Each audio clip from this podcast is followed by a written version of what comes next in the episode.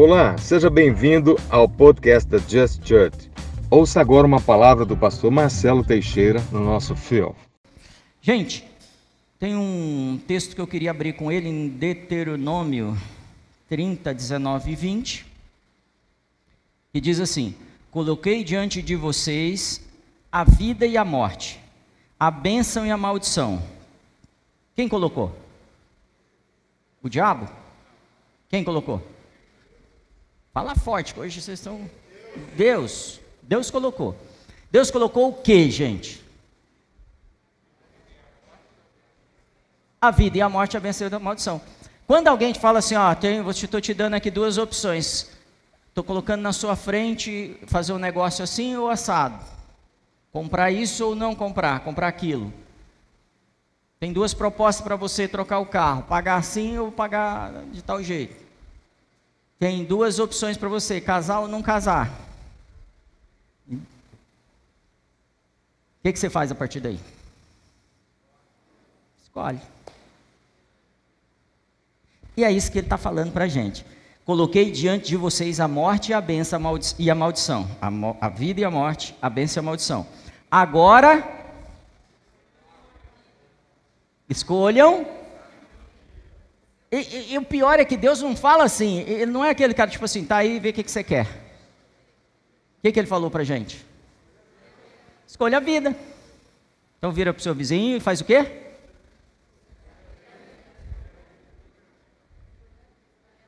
Escolha a vida. Quem está sozinho ali, eu estou falando para eles para não ficar sozinho. Escolha a vida. Você tem coragem de falar assim, eu escolho a vida? Amém. A gente teve um batismo, acho que o último batismo que a gente fez, a gente fez umas camisetas, estava escrito o que mesmo? Eu escolhi viver. Sabe, é, é, é isso que ele está nos dando: escolher viver, morrer para essa vida e viver para uma vida de vida mesmo, vida e vida em abundância. Vida e vida feliz, vida alegre. Algumas pessoas do nosso meio, vou falar assim, têm tido dificuldade de estar feliz. Está difícil. Tem tanta coisa acontecendo difícil. E Deus não está falando assim, olha em volta e vê se dá para escolher a vida. Porque quando eu escolho a vida, eu, eu fico feliz. Porque a morte já é o efeito contrário, né? E vi, para que vocês escolham a vida, para que vocês e os seus filhos vivam. O outro ponto que o texto está nos dando é: quem quer vida para os filhos aí? Você é pai mãe? Levanta a mão se você. Quero ver você falar. Quer... É isso aí, é assim mesmo. Eu quero vida para os meus filhos. Então todo dia eu escolho a vida. Se eu escolhi a vida, ele está falando assim: escolhe a vida, já vou te dar a dica. Isso vai pegar nos seus filhos. Será que se eu escolher a morte? Não, não vou tentar para saber. Para que seus filhos vivam e para que vocês amem o Senhor. Sabe o que ele está dizendo também? Que não dá para amar o Senhor sem escolher a vida. Eu preciso escolher Ele, preciso escolher viver, preciso escolher ser batizado, preciso escolher morrer para essa vida que eu tinha, para esse velho homem, para poder ter alegria, poder viver, poder amar a Deus. E aí diz assim: o seu Deus, ouçam a sua voz e se apeguem firmemente a Ele, pois o Senhor é a sua vida. Essa última frase, o Senhor é a sua vida. Não levanta a mão, não se mexe. É verdade? Não se mexe, eu falei. É verdade na sua vida?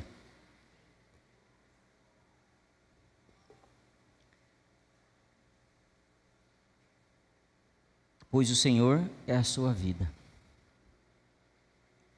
A gente podia fazer uma pregação só dessa frase. O Senhor é a minha vida. Como? Como o Senhor poderia ser a minha vida? Se a gente está vivendo um transtorno, uma ansiedade, um medo, uma preocupação, uma confusão, uma briga, uma polarização. A gente está vivendo um clima estranho, não está? Não parece vida isso, gente. Está mais parecendo outra coisa, a morte. Porque a gente fica aflito o tempo todo, não vai dar. Ah, eu queria um plano para mim, pra, de carreira ou de financeiro, e, e a gente fica desesperado, não, não, não sei se vai dar. Um plano para os filhos, um plano para a igreja. Quer outro exemplo? A gente começa a traçar planos, começa a crer, mas de repente eu preciso parar, eu preciso de um break. Já viu aquele chocolate que fala do, do break aí? Eu não vou fazer propaganda, que a Sara falou que eu estou fazendo muita propaganda, então eu não quero. Então a just need a break. Vamos pôr o just agora aqui. Às vezes eu quero dar uma parada. Você também? Preciso dar um refresco. Já falou isso para Deus? Deus, dá um refresco para nós. Outra coisa, quem tem filho aqui, talvez não precise de um break. Está falando assim, Senhor, preciso de um ano.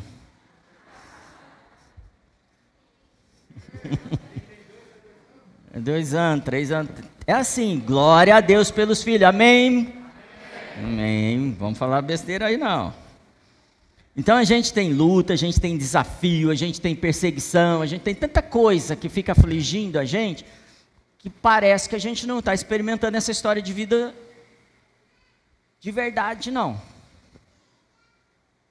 Posso ter alguma coisa para beber? Ou... Tô...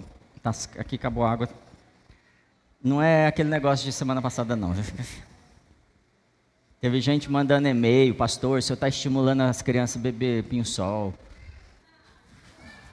Foi, foi barra pesada essa semana. Prometo não beber mais trem, gente. Eu fiquei uns dois dias sentindo mal, mas não fez, não matou não. Mas pelo menos eles me trazem, olha isso aqui.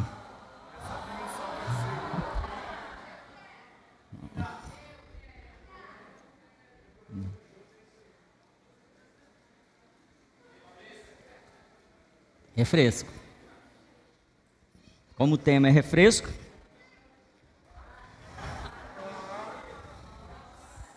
tá ficando bom.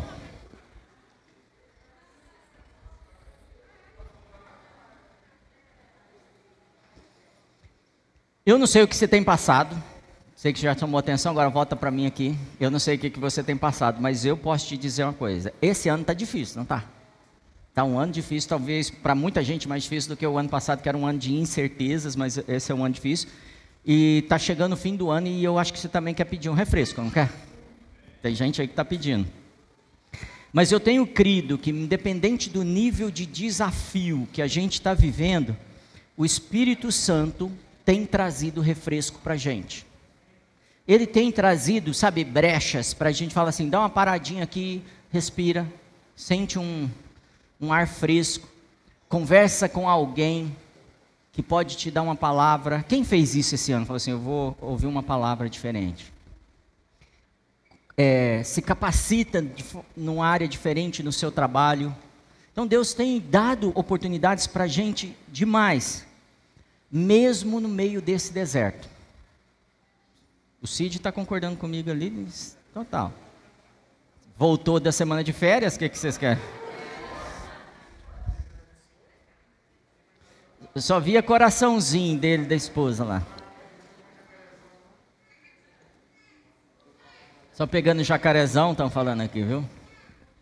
E aí, mesmo no meio do deserto, Deus nos dá um refrigério. Eu não sei se você acreditou nisso. Então vou contar uma história para vocês. Teve um povo que ficou cativo 420 anos. 430 anos, obrigado. 430 anos eles ficaram cativos. Lembra desse povo? Aí, eles saem, o mar abriu, bem. coisa de Netflix mesmo, né? De Hollywood. Atravessaram, quantas pessoas tinham lá? Dizem que só os homens com idade militar tinham 600 mil. Isso quer dizer acima de 20 anos. Então, dizem que tinha uns 3 milhões de pessoas para mais, porque tinha muito filho na época, né? Então, considerando ali dois filhos, dois e meio, dá uns 3 milhões de pessoas. Fácil. E esse povo entra no deserto. Imagine deserto agora. Agora você está no deserto. O que, que você te, tem, tem na, em volta? Areia e calor, não é? E à noite frio. Mas que calor é esse? Igual de Ribeirão? Não. Muito mais alto. Tem lugar que chega a 70 graus no deserto.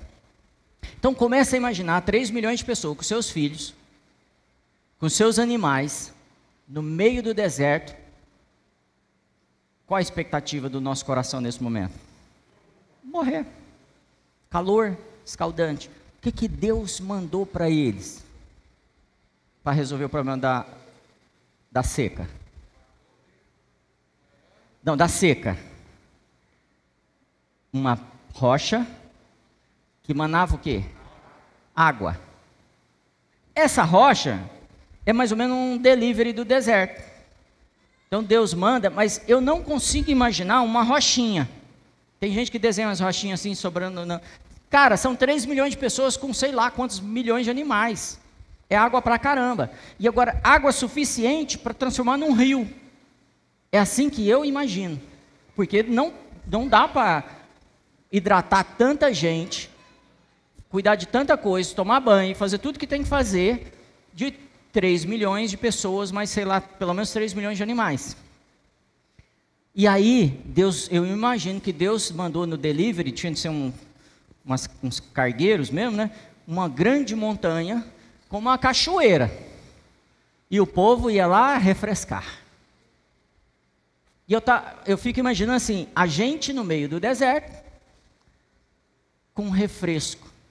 Eu fico imaginando Deus fazendo um oásis no meio da tua crise.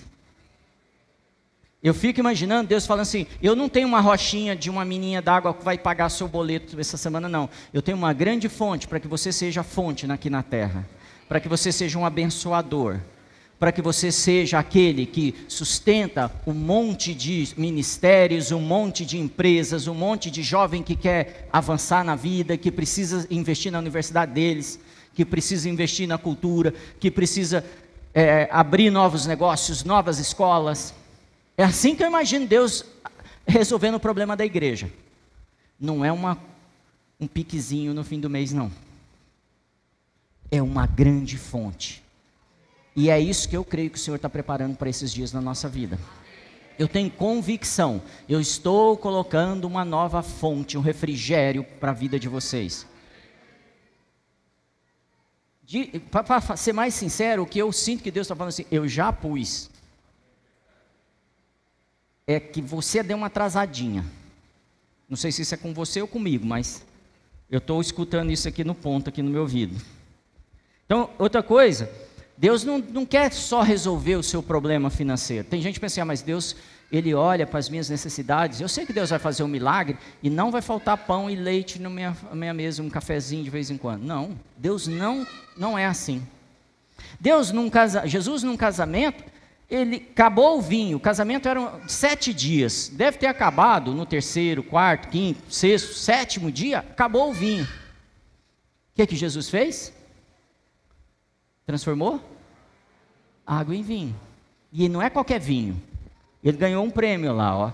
Decanter World Wine Awards de 0030. Esse é o prêmio que vale até hoje. É o melhor vinho, disse o mestre cerimônia. Ninguém serviu um vinho tão bom. Então Deus não quer resolver seu probleminha. Deus quer ser uma fonte de refrigério na sua vida. Deus quer que você viva no meio de um oásis, de um manancial. Deus, quando criou tudo, Ele pôs a terra, fala a terra. Tem certeza que você vai falar isso?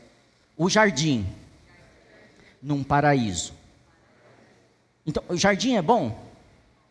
É ou não é? Aí ele pôs o jardim no paraíso. Ele fez a terra, fala comigo, a terra. E ele pôs no céu. Agora vocês não tiveram tanta fé, não. Ele fez a terra e pôs no reino dos céus. Vamos ver se você tem fé para falar isso. É a mesma coisa de fazer um jardim e pôr no paraíso. Éden e paraíso é a mesma palavra, amém? E ele fez um jardim e pôs no Éden. Então, o jardim do Éden, não é um jardim, entenderam? Né? É o contrário do que a gente normalmente fala. Então, ele não queria que a gente tivesse umas experiências no fim do ano de pagar em 12 vezes um resort aqui no interior de São Paulo, lá na Bahia, não sei aonde que a gente gostaria de ir, no Caribe. Não, ele falou assim: vocês vão viver no paraíso para sempre. Esse é o plano de Deus para a gente. A vida de vocês é vida de delícias.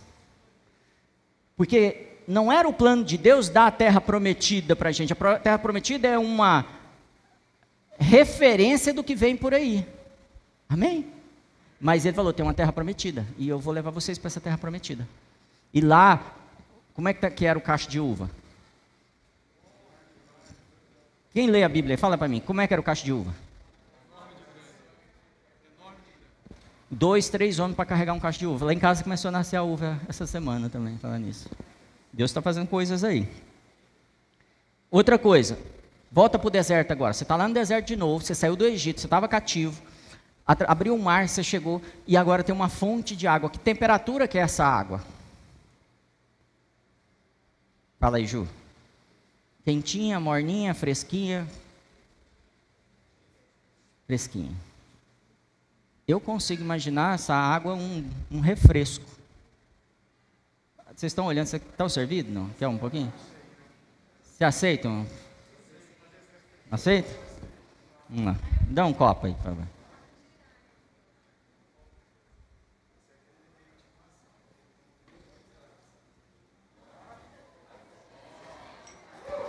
Tira tudo. Obrigado. Quem pediu?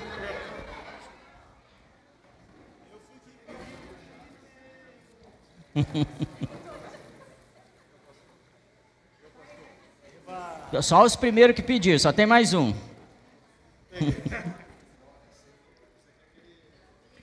Ó, vou fazer o seguinte: vocês acreditam em multiplicação? Lá no final vai ter refresco para todos vocês. No final. Se você ficar aí, esse aqui é meu.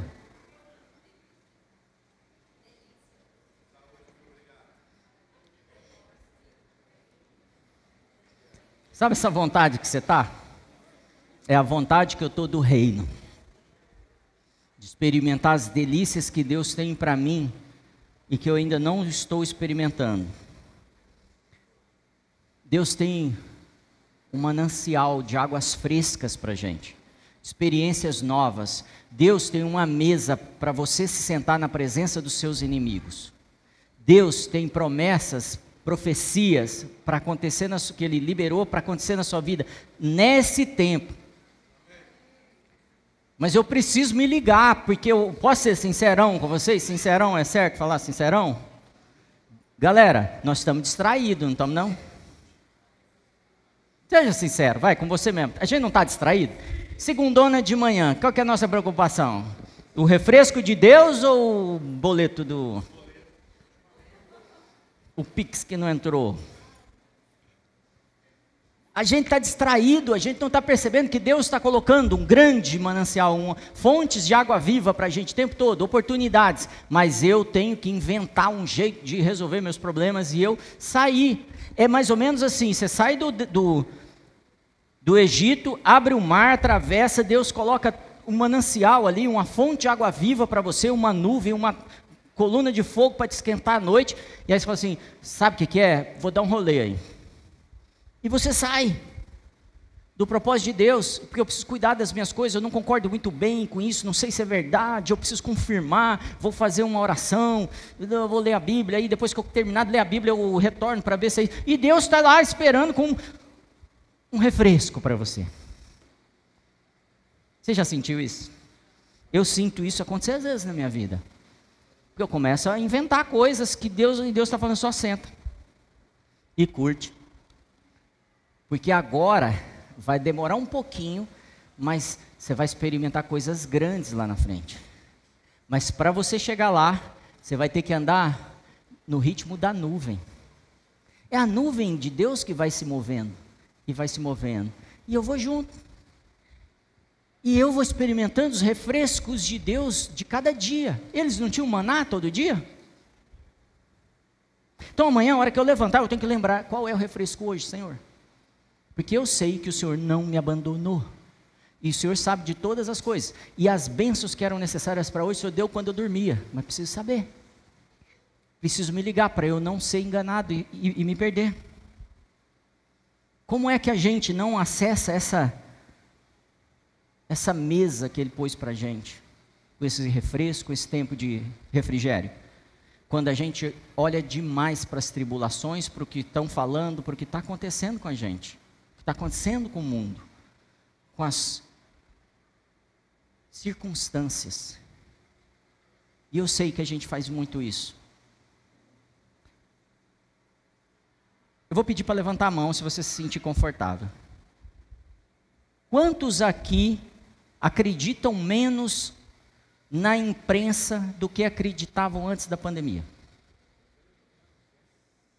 Olha em volta, fica com a mão levantada bem alta, olha em volta. Eu vou para a segunda pergunta. Essa eu quero ser o primeiro levantar a mão. Quantos aqui sentem que uma década antes já vinha sendo enganado? Cara, eu lembro de coisas que eu assistia e falava, uau, deve ser isso aí. O fantástico, ah, quase que eu falo o nome, né? O falástico lá, falástico. Fantástico mundo de, de né? Então, é, já me falavam as coisas para eu seguir. Eu, e Deus estava assim, Marcelo, não é isso, você precisa me ouvir, senta aqui. Porque se você for nesse caminho, você sempre tá, vai estar tá ansioso e desesperado. Você sempre vai olhar para o que você não tem. Porque o mundo vai te fazer acreditar que você precisa do que você não tem. E o povo, quando estava no deserto, quando, com essa fonte de água, com todos os cuidados que Deus estava dando, eles de repente lembraram que lá no Egito tinha o quê? Cebola. Não é a cebola do. Não pode falar, não. Aquela cebola empanada lá, não é essa, não. Mas talvez na nossa vida seja. E de repente eu não tenho mais condição financeira, eu estou numa estação de menos dinheiro e eu não tenho dinheiro para comer a cebola do restaurante X, e eu começo a ser. dá um jeito. Eu estava conversando com um irmão agora, antes de começar, ele falou assim: Cara, eu vendi meu carro, tem uns propósitos aí, fiz o seu que lá, mas eu estou impressionado que eu chego nos lugares, às vezes, com um carro inferior, como as pessoas me tratam. Estou te mostrando como o mundo te pressiona, e você não sabe. Aí eu falei para ele assim: quando eu vou com a camisa da minha empresa, que não deve um real para ninguém, e chego e sou atendido pela mesma atendente que me atendeu ontem, sem a camisa da empresa, muda completamente o, o, o tratamento. Por quê? Por que, que se, se eu estou trabalhando, eu. Por que se eu estou com um carro emprestado ou um carrão? Porque o mundo quer te convencer a fazer coisas que não é o que Deus está te pedindo para fazer. E por isso que a gente entra em dívida, é por isso que a gente entra, faz loucuras, que a gente termina relacionamentos, porque o mundo começa a ser um modelo para a gente. Porque a gente começa a olhar em, em volta.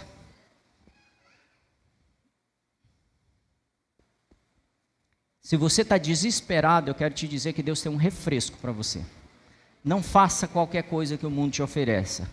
Em qualquer situação, eu posso ter paz, eu posso ter esperança, eu posso me sentir seguro, mesmo não tendo nada eu posso me sentir seguro, posso me sentir amado e, acima de tudo, eu posso ter alegria. Eu estou dizendo isso para vocês porque eu estou mudando a minha vida a cada dia para poder alcançar essa alegria que o Senhor tem para mim. E eu não experimentava isso antes. Talvez você, principalmente que está aí no online, é, não esteja numa igreja, mas eu sei que você conhece alguém que te incomoda, que durante, em qualquer problema, a pessoa sempre tem uma esperança. Em qualquer situação de desafio e de desespero, a pessoa tem sempre uma palavra de futuro, de prosperidade, de conquista, de avanço. Está todo mundo irritado e a pessoa consegue ficar feliz. Você conhece alguém assim? Toda hora que você está, se não tem jeito, Você vai conversar com a pessoa, a pessoa, não, mas tem jeito, é possível, e vamos lá. Essas pessoas estão sentadas aqui, ó. Elas estão passando o mesmo deserto que a gente, mas elas conseguem mergulhar nessa água do Senhor, refrescar e voltar. E começar mais um dia. Porque elas sabem que tem um destino. E refresca. E volta.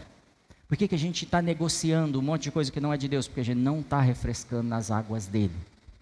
Porque a gente não toma aquele copo que ele deu para a gente tomar. A gente quer outra coisa. A gente quer a cebola.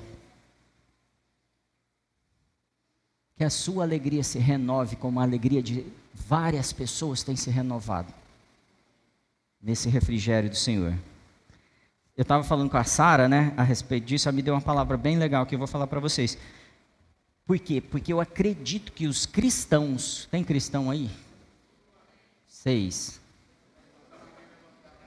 Ah, uns atrasados, mas são cristão também. Vão, vão para a segunda chamada, não sei se tem. Tem lá, de segunda chamada? Não, né? Não tem não, né? Então, se eu sou um cristão, eu devia ser um exibicionista da alegria.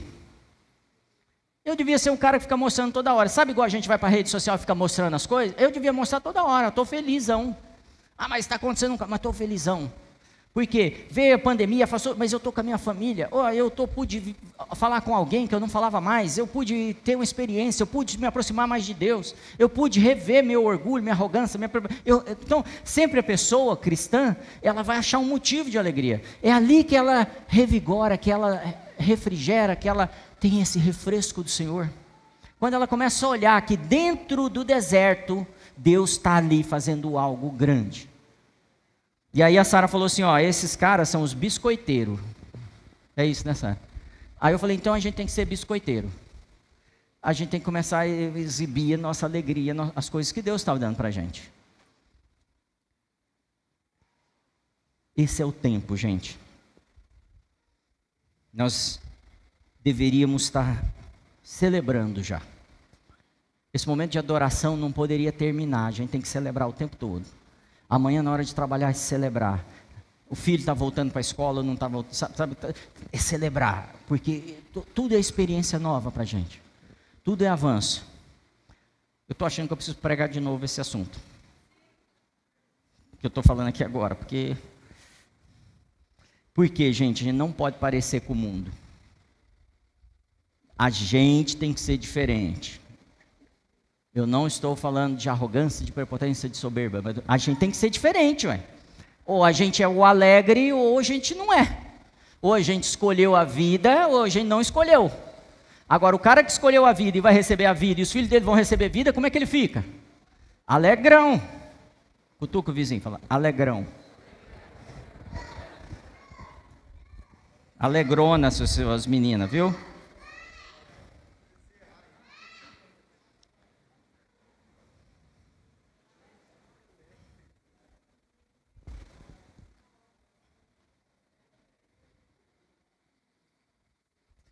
Se você precisou vender seu carro, se você precisou vender sua casa, se você precisou vender sua empresa, se você precisou fechar, se você precisou procurar outro emprego, precisou... eu não sei qual foi a situação, porque veio uma crise aí, né? E ainda está aí, que está afetando. Quero te dizer, o Senhor vai te colocar em lugares novos. Só valorize os lugares novos, para Ele poder te colocar em lugares maiores. E Ele vai te colocar em lugares maiores. Valorize essa experiência. Valorize a vida que Ele está te dando. Talvez você até teve uma experiência de doença. Valorize isso também. Eu conversei com, no mínimo, 10 homens, e eu estou falando só de homens, fora mulheres, que tiveram uma experiência terrível no hospital. E todos eles, sem exceção, que vieram conversar comigo, falaram assim: tomei decisões, mudei nisso, nisso, nisso. Amém? Não, a gente não precisa ter essa experiência. Vamos decidir hoje. Vamos escolher a vida. Não vamos ficar nessa. Ter que ter uma experiência terrível para se arrepender. É, falando em hospital, você conhece o Paul Alexander? Alguém conhece ele aqui? Não. Eu acho, imaginei que não ia conhecer mesmo, não, que nem eu conhecia. O Paul Alexander, você lembra? Acho que também ninguém vai lembrar. Existiu na década de 60, 50 e 60, uma epidemia, assim, Laura, que eu vou falar, de poliomielite. Uma epidemia de poliomielite. Poliomielite causava paralisia nas crianças, não é isso? E morte de crianças até 12 anos, sim, milhões de crianças morreram durante essa década aí. E o que, que aconteceu? Criaram, pode pôr para mim, um pulmão de ferro, porque o pulmão das crianças perdia musculatura e ele não conseguia. Não deve ser exatamente isso, tá? Mas a Laura depois explica para vocês. E não conseguia respirar, então eles criaram um pulmão artificial de ferro. E as crianças ficavam dentro disso daí, centenas, milhares de crianças, e muitas foram salvas por causa desse pulmão de ferro. E o que, que aconteceu? Teve gente que morreu, teve gente que conseguiu ser salvo, várias pessoas, mas um homem se destacou no meio de todos eles. Ele tinha um motivo diferente, apesar da poliomielite tê-lo pego e que ele teve que passar um tempo dentro dessa máquina, ele decidiu que a vida dele teria um propósito, que ele acharia alegria no que ele estava vivendo. E, ele ficou 60 anos dentro dessa máquina. Esse é o Alexander. Ele sai de vez em quando, tá? Ele tem alguns momentos que ele pode sair e respirar, mas aí de dentro dessa máquina ele estudou, se, se terminou o ensino médio, fez faculdade, se formou em direito, e aí ele vai numa outra maca parecida com essa máquina aí, levado aos tribunais e defende, defende pessoas que têm alguma paralisia, algum problema físico ou um problema judicial relacionado a um acidente que deixou a pessoa paraplégica ou qualquer coisa assim. Ele está sempre ligado a questões de saúde das pessoas. Ele é um advogado que defende pessoas. Ele achou um propósito.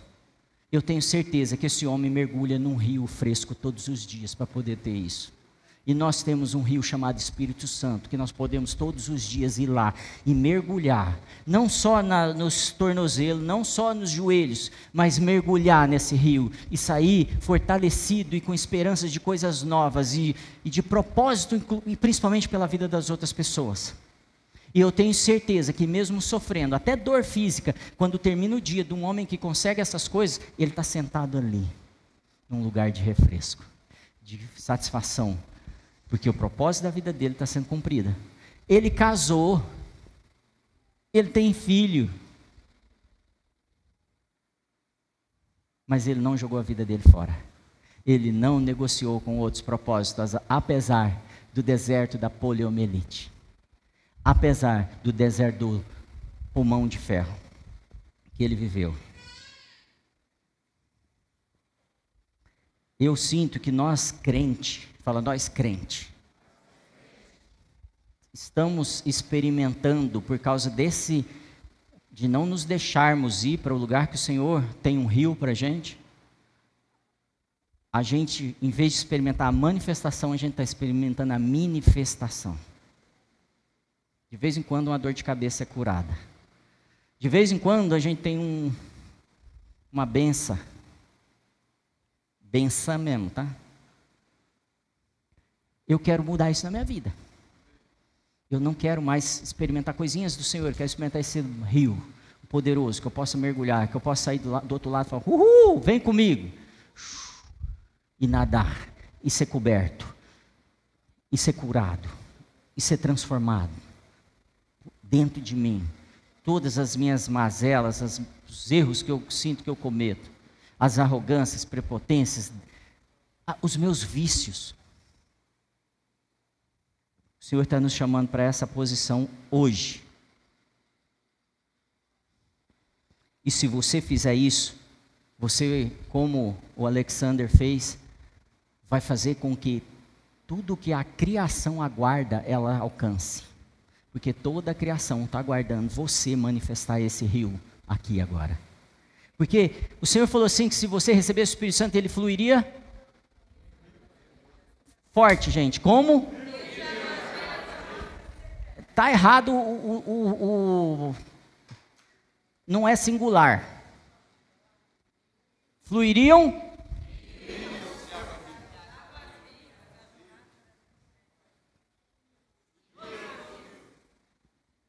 rios. Ele, ele não está poupando, não, gente. Ele está falando é de vocês que vem a restauração das coisas. Mas vocês precisam se posicionar mesmo. Se posiciona, se prepara, se capacita, acredita, recebe o refresco de hoje e amanhã sai rasgando, que tem mais para amanhã. Amanhã mais fontes virão para você, mas usufrua dessa fonte que Ele está te dando hoje. Vocês são os carregadores da unção refrescante do Senhor. Onde vocês chegarem, o, o aroma do Cristo tem que transformar. Tem alguns irmãos aqui que trabalham em empresas, eu sei que eles chegam lá, as pessoas ficam olhando eles assim. Eu sei disso, eles não me contaram, não. Fico olhando, mas tipo, esse cara tem alguma coisa. Porque ele carrega alguma coisa. E eu estou te estimulando a fazer mais ainda. Não é pôr Bíblia debaixo do braço, mas ser uma bênção para as pessoas. Ensinar as pessoas, investir na vida das pessoas, curar gente, ajudar a gente a sair do buraco, aconselhar com coragem. Falar assim: não vai por ali que seu casamento vai acabar. Vem por aqui e seus filhos vão ser uma bênção vão viver a vida que Deus deu para eles. Ouça mais, ouve essa música, sabe assim? comece a ministrar a vida das pessoas, aquilo que você já está recebendo aqui. Por quê? Porque você é o bálsamo para eles. É você que cura as feridas deles, porque o Espírito Santo não está vindo falar com eles, está falando, vai lá, filho meu. E de você que vai fluir o rio. Eu já sou o rio, só preciso do canal. Amém. Isso é Cristo em você, a esperança da glória aqui na terra. Não tem outro jeito. Ele não propôs, ele não planejou. Esperança da glória na terra é você. Mas você na posição certa, fazendo a coisa certa. Amém. Espero que isso seja uma verdade. Você é o carregador da alegria, da esperança, da paz, da bondade. É você. E tem gente que está achando que é Jesus. Não é Jesus. Fica bravo comigo. Jesus não vem fazer isso aqui. Ele já veio. Fez tudo que era necessário, a Bíblia vai falar. Tudo. Agora é você. Fala, Joe. Joe. Não o Joe, não, gente. O fruto do Espírito, a gente fala muito do fruto do Espírito, né? Eu consigo imaginar o fruto do Espírito. Já eu gosto de frutos, fruta suculenta, sabe assim, um pêssego suculento, assim, uma fruta bem suculenta, não gosto de fruta muito dura, não. E, e quando você morde, assim, você sente suco. Eu imagino o fruto do Espírito assim, quando as pessoas experimentam ele na gente. Porque para eles é uma surpresa. Generosidade, bondade, caridade, mansidão, domínio próprio, ficar calado na hora que não é para falar, muda o mundo. Você está pensando que é só porque você tem um argumento? Não. Experimenta isso para você ver. Honra, valor, cortesia, generosidade, não, é, gentileza, muda não muda o ambiente, gente? Muda. E eu preciso estudar o grego o hebraico para ser gentil? Não. E eu começo a transformar o lugar e ser, e, e ser um rio, e ser um canal para as pessoas. Vamos por aqui, vamos por aqui. Você está entendendo para que, que você está sendo chamado? Para paciência. Fala para o seu marido, paciência. Tá bom, é só uma vez, eu falei. Provérbios 15 diz que a resposta branda desvia o furor. Tem a palavra certa do Senhor. Eu não preciso responder na rede social toda hora. Toda hora eu quero responder, quero discutir, quero. E meu, parece que até eu sou o cara um especialista em todos os assuntos. Não caia nessa. O que a gente precisa hoje é ter autocontrole. Se eu tiver autocontrole, eu não vou beber outra coisa que não seja aquilo que o Senhor está me dando. Se eu, tiver tendo, se eu tiver o autocontrole, eu não vou falar o que Cristo não está falando. Se eu tiver o controle, eu não vou fazer o que Cristo não está fazendo. Se Cristo, se Jesus Cristo estivesse aqui hoje, ele estaria fazendo o que você está fazendo? Eu não gosto dessa comparação porque ela dá muita variação de pensamento. Mas pensando basicamente, ele estaria? E é isso que ele está nos chamando hoje: para beber menos álcool, para comer menos, menos café, menos Coca-Cola menos, menos, menos Netflix. porque não está sobrando tempo para o tempo, para o momento de refrigério da minha vida. E a minha vida e dos meus filhos está sendo impactado porque eu estou investindo tempo em coisas que suprem a minha emoção. E isso acaba aqui hoje, amém? Vou te explicar uma coisa bem rápida aqui. Você está. Você, você, recebeu Jesus como seu Senhor? Levanta a mão, só para saber se tem algum que precisa receber hoje aqui. Ô Léo, você fecha a porta aí se alguém não recebeu. Quando você recebeu, você foi conectado. Fala, conectado. Conectado. Porque a gente estava desconectado, desligado. Nós fomos desligados do Senhor. Amém? Por isso que a gente morria. Como um peixe, você tira ele da fonte de vida dele, que é a água. O que, que acontece com o peixe? Morre. Então, quando nós saímos de Deus, Deus falou: vocês vão morrer. Morreu? Não, mas morreu. Porque eu estou desconectado, eu não tenho mais propósito de vida, sair da minha fonte de vida. Então, nós fomos reconectados em Cristo na morte e ressurreição dele, nós fomos reconectados. E aí, eu estava pensando esses dias assim, como é que funciona essa história de verdade de manifestar o reino de Deus? Porque eu estou reconectado, fala, eu estou reconectado. Mas eu não vejo a glória de Deus manifesta. Não precisa falar, tá? Amém? Igreja. Por quê? Porque no meio do caminho aqui tem um negócio que chama regulador. Dimmer. Vou mostrar para vocês o que é o dimmer. Consegue mostrar para mim aí? Dimmer é isso aqui, ó. Ué. Pode ir no zero. Pagou. Entendeu o que é o dimmer? Acende de novo, devagarinho. O dimmer. Paga geral. O dimmer, ele define se eu vou manifestar a glória de Deus ou não nós fomos conectados ao Senhor, recebemos dele uma carga de vida, mas saímos lá fora desse jeito aqui. E o Senhor falou assim: vocês são. Está na hora de eu regular o dimmer. O dimmer é do ventilador. Sabe aquele que você aumenta a velocidade ou não? E eu sei que de vez em quando eu vou no culto e eu dou uma xalabalaia na igreja, sabe aquelas coisas assim? Uxa, e dei uma acelerada no dimmer. Mas sair da igreja, o que eu faço? Sou um agente secreto. Lembra daquela pregação do.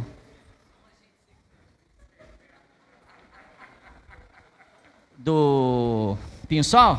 Por fora é outra coisa. Lá dentro o Espírito Santo está, mas não manifesta. E é esse dimmer que precisa ser regulado hoje. Eu preciso voltar à minha relação com o Senhor, voltar a manifestar isso que Ele já deu, esse rio de água viva em minha vida, em nossa vida, mostrar alegria, mostrar esperança. Lembra da generosidade? Lembra da gentileza? É isso que Ele está buscando na gente hoje. Ô Léo, você está aí? Quero te mostrar uma outra coisa agora. Hoje é bastante lição, viu?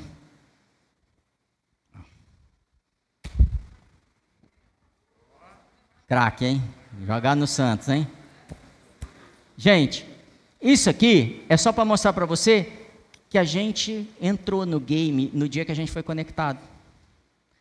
E a gente recebeu a bola. Só que a bola precisa ter esse retorno.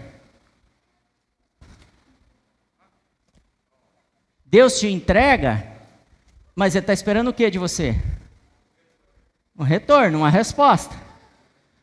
Não é isso? Cuidado.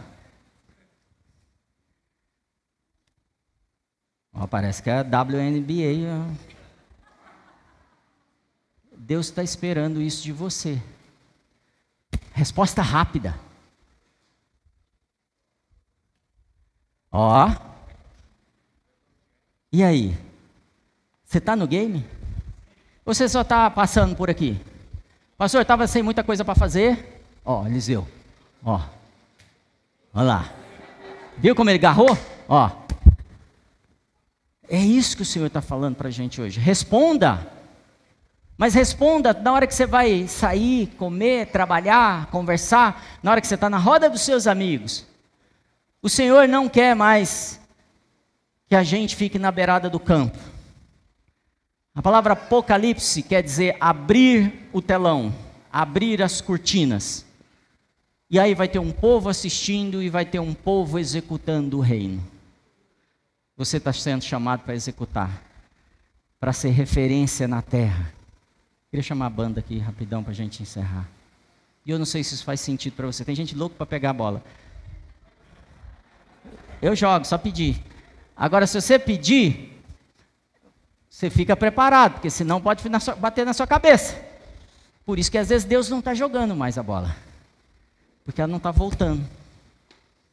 E eu quero que você reveja a sua agenda em Deus. Se você está respondendo rápido, se tem uma reação, se você entrega mesmo. Segura aí, Ju. Fica com ela aí. Obrigado. Quem entendeu o que é um chamado? Enquanto a banda se prepara aqui, e o Ju não vai jogar para bater na cabeça de ninguém, amém? Eu quero te contar a respeito de uma ilha. Uma ilha chamada Taiwan. Você já ouviu falar dessa ilha? Essa é uma grande lição do reino para a gente. Eu vou ler algumas coisas que eu estudei a respeito dessa ilha. Em 1949, o Partido Nacionalista da China fugiu da China para a ilha de Taiwan. Porque o comunismo tomava conta, eles não podiam mais manifestar nenhum outro tipo de cultura política, e eles foram para aquela ilha e tomaram, não é tomaram, vive, estabeleceram ali a cultura deles, a moeda deles, a política deles, a educação deles, em 1949. Em 1960, eles já eram referência no mundo na fabricação de tecidos, tecnologia e calçados. Mas o que, que aconteceu? Países vizinhos, por exemplo a China, pagavam muito pouco para os seus funcionários. E eles começaram a ter um problema de produção. E empresas como Mitsubishi, como Philips, começaram a sair de Taiwan e ir para a China e ir para outros países que a mão de obra é mais barata. Para ganhar escala e preço em produção. E aí, em 1980, o ministro da Economia da China disse o seguinte: desculpa, de Taiwan disse o seguinte: nós investiremos na nossa tecnologia, no que nós temos de melhor. E eles construíram naquela, naquele período duas grandes e importantes universidades de engenharia. Só que com um foco diferente. Aberta para pequenas e médias empresas fazerem seus laboratórios ali. E os alunos relacionavam com essas pequenas e médias empresas, construindo coisas, desenvolvendo produtos e empresas, e fez com que as pequenas e médias empresas de Taiwan crescessem por igual. Não igual é no Vale do Silício, que as grandes estão cada vez maiores, ou na China, que as gigantes são cada vez maiores, mas todas as empresas pequenas, de uma pessoa só, uma empresa, sei lá, de 100 funcionários, poderia ter acesso à melhor tecnologia possível para poder se desenvolver. Eu acho que é mais ou menos essa cadeirinha que Deus nos dá, é o que eles estavam tendo ali. E aí, uma empresa chinesa, depois de ter se desenvolvido muito, principalmente com a mão de obra dessas universidades, com essas capacidades que, que esses profissionais tinham, desenvolveu o microchip. Microchip, sabe microchip? Que vai no computador, vai no game, vai no, no carro, vai na inteligência artificial, vai nos caças, vai em navio, vai em tudo que você pensar, no celular, no tablet, no computador, vai em tudo. E eles foram investindo, investindo, investindo, investindo, e hoje eles são responsáveis por 92% da produção de microchip. Resumindo, todas as empresas do mundo dependem de Taiwan. Hoje. A China importa 85% dos microchips necessários para tudo que ela produz. Eles ainda têm o monopólio 100% de tudo que é inteligência na nuvem e inteligência artificial. Nenhuma empresa no mundo produz microchip para essas duas frentes. Ah, e caça de guerra. Essas três. Como é que eles conseguiram isso? Um dia, um povo, algumas pessoas se reuniram e falaram assim: Nós não vamos competir com as armas deles. Nós não vamos abaixar o preço e colocar nossa mão de obra escrava. E durante essas últimas décadas, a classe social, o padrão social do taiwanês cresce, cresce, cresce, cresce, cresce. E a capacidade intelectual junto. Porque ele investiu em uma coisa: na capacidade de multiplicar e frutificar cada vez melhor. O que, que isso tem a ver com o reino? Tudo. Eu vejo essa casa como Taiwan.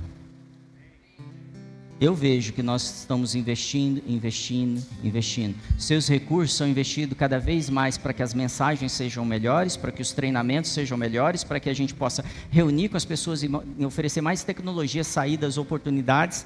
E eu estou falando só de negócios, não estou falando de relacionamento conjugal, saúde, saúde emocional, não estou falando disso, amém?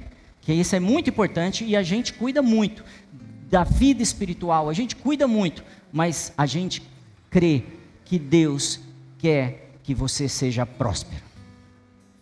E essa casa tem feito isso. E eu quero te chamar para fazer cada vez mais parte dessa casa, trazendo sua capacidade, sua tecnologia, seu conhecimento, suas habilidades, seus dons, não para você, mas como esse centros de engenharia da, da, de Taiwan pegando um jovem e investindo nele, adotando uma criança e falando assim: vou apagar sua escola, buscando o que, a igreja precisa de estrutura que está faltando, fazendo com que falta um curso e eu posso dar. Eu posso cuidar disso, posso cuidar daquilo, eu posso trazer, eu posso. Eu posso ser um rio de água viva na vida das pessoas e fazer elas terem um refrigério na vida delas. Porque está comigo às vezes parado, porque eu tenho duas camisas lá que eu não uso. Eu tenho um conhecimento que não está em mim. E isso vai destruir a divisão dentro da igreja. O orgulho, o sentimento de posse, de propriedade, de ser só meu, mas sim, é propriedade minha e de todos os meus irmãos.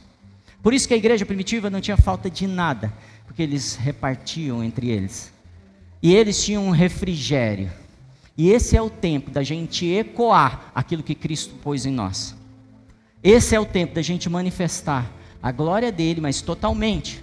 Ah, mas eu sou um tatuador. Glória a Deus. O que, que um tatuador pode fazer por nós? Um monte de coisa. Ah, mas eu sou só um faxineiro. O que, que um faxineiro pode fazer?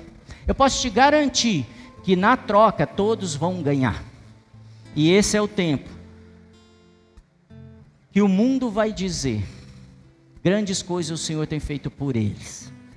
Porque nós temos visto um rio novo surgindo ali eles dando frutos conforme a estação de cada um, e nunca as folhas deles caem. Esse é o tempo de eu não me preocupar mais com as minhas coisinhas, as... e eu falar assim: eu vou multiplicar isso aqui. Seja dinheiro, seja talento, seja tempo, seja amor, seja carinho, seja afeto, seja generosidade, seja gentileza. Eu vou ensinar as pessoas da igreja a terem etiqueta na mesa porque o Senhor está te preparando para mesas de grandes autoridades. Muitas pessoas aqui, eu já tenho falado com algumas e elas já estão me, me dando feedback. Eu já tenho sido convidado, eu já tenho sido convidado. Você vai ser conhecido como gerador de vida e vida em abundância. Você sabe o que é paciente zero? É a última coisa que eu quero te dizer. Paciente zero é aquele primeiro pessoa que teve aí uma, um sintoma de alguma coisa a primeira vez. A gente viu isso nessa pandemia que teve, em tese, um paciente zero lá. Existe uma área que você é o paciente zero, o gerador zero de vida. E é só você. Eu não tenho isso. E é você que vai gerar paz em famílias que eu não posso gerar, que o Jefferson não pode gerar, que o Wallace não pode gerar, mas é você que vai gerar. Você faz parte de uma família. Você não está sozinho.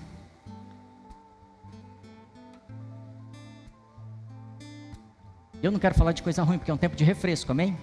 Mas tem um monte de gente lá fora desesperada, clamando por uma gota da água que está em você, você colocar na língua deles. Clamando, por favor, Senhor, manda alguém aqui para me ajudar. Esse chamado é comigo e eu tomei a minha decisão. E você? Se é com você também, fica de pé. Começa a falar com o Senhor que você quer ecoar isso que está nele, que ele já colocou em você. Que você quer multiplicar isso, que você quer que isso seja verdade na sua vida, na família, nos amigos. E usufrua desse refrigério, desse refresco que o Senhor te deu nessa noite. Muito obrigado por acompanhar. Continue ouvindo e sendo edificado aqui no nosso podcast ou através do nosso YouTube. Lembre-se de compartilhar com seus amigos e sua família. Deus o abençoe.